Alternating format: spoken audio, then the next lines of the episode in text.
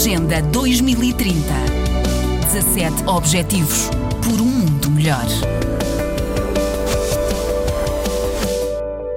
Com uma tranquilidade que desarma, Iricino de Salema minimiza os custos de ter opinião e de dar opinião em Moçambique. Como dizia alguém citando Nelson Mandela, a coragem não implica uh, que não tenhamos medo, que não se tenha medo, mas entretanto que se supere esse medo. Comentador político, presença frequente nos órgãos de comunicação social do país, Iricino foi raptado, agredido e depois abandonado, inconsciente, na berma de uma estrada. Ainda não passou um ano, mas já está de volta à luta. Sempre temos que usar os mecanismos legais disponíveis para que nós possamos ver seguros.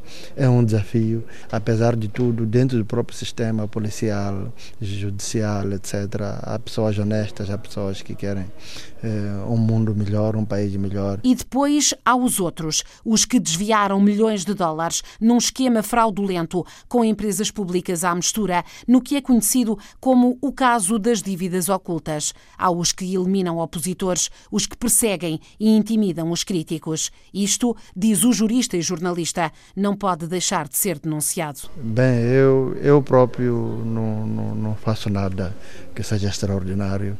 Acho que o único país que tenho é Moçambique agir no, tendo em conta aquilo que, que, que, é o quadro legal e constitucional, acho que é meu dever manifestar-me, dizer a minha opinião, denunciar o que acho que não está bem, eh, eh, tomar como exemplo a seguir aquilo que vai bem, acho que, que, que é meu dever enquanto cidadão. É claro que num contexto adverso há riscos. A coragem de Iricino de Salema, que é agora diretor do Instituto Eleitoral para a Democracia Sustentável em África, foi referida como exemplo durante a conferência sobre direitos humanos promovida pela Amnistia Internacional Portugal uma conferência em que a corrupção foi apontada como um problema que atravessa e mina as sociedades africanas. Moçambique, como Estado, acredita Iricino, pode mesmo não resistir. O próprio chefe do Estado tem se referido muito a isto.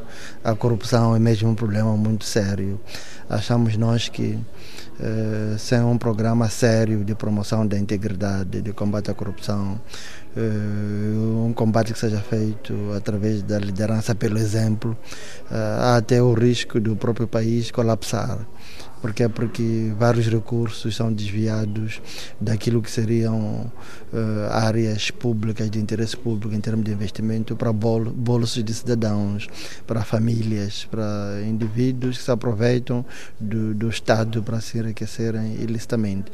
Então acho que esta é uma ameaça muito séria, muito profunda, não só para os direitos humanos, mas para a própria existência nossa enquanto Estado soberano e independente. O combate à corrupção é uma prioridade na defesa dos direitos humanos no continente africano, afirmou na mesma conferência Deep Rose Mushena, o diretor da Amnistia Internacional para o Sul de África. Deep Rose Mushena destacou ainda os desafios e os riscos que enfrentam os defensores dos direitos humanos em África, num contexto cada vez mais sofisticado de violações. É por isso que o trabalho de defesa dos direitos humanos não pode ser feito como antes e que é necessário refinar as ferramentas de trabalho. Agenda 2030 17 Objetivos por um mundo melhor.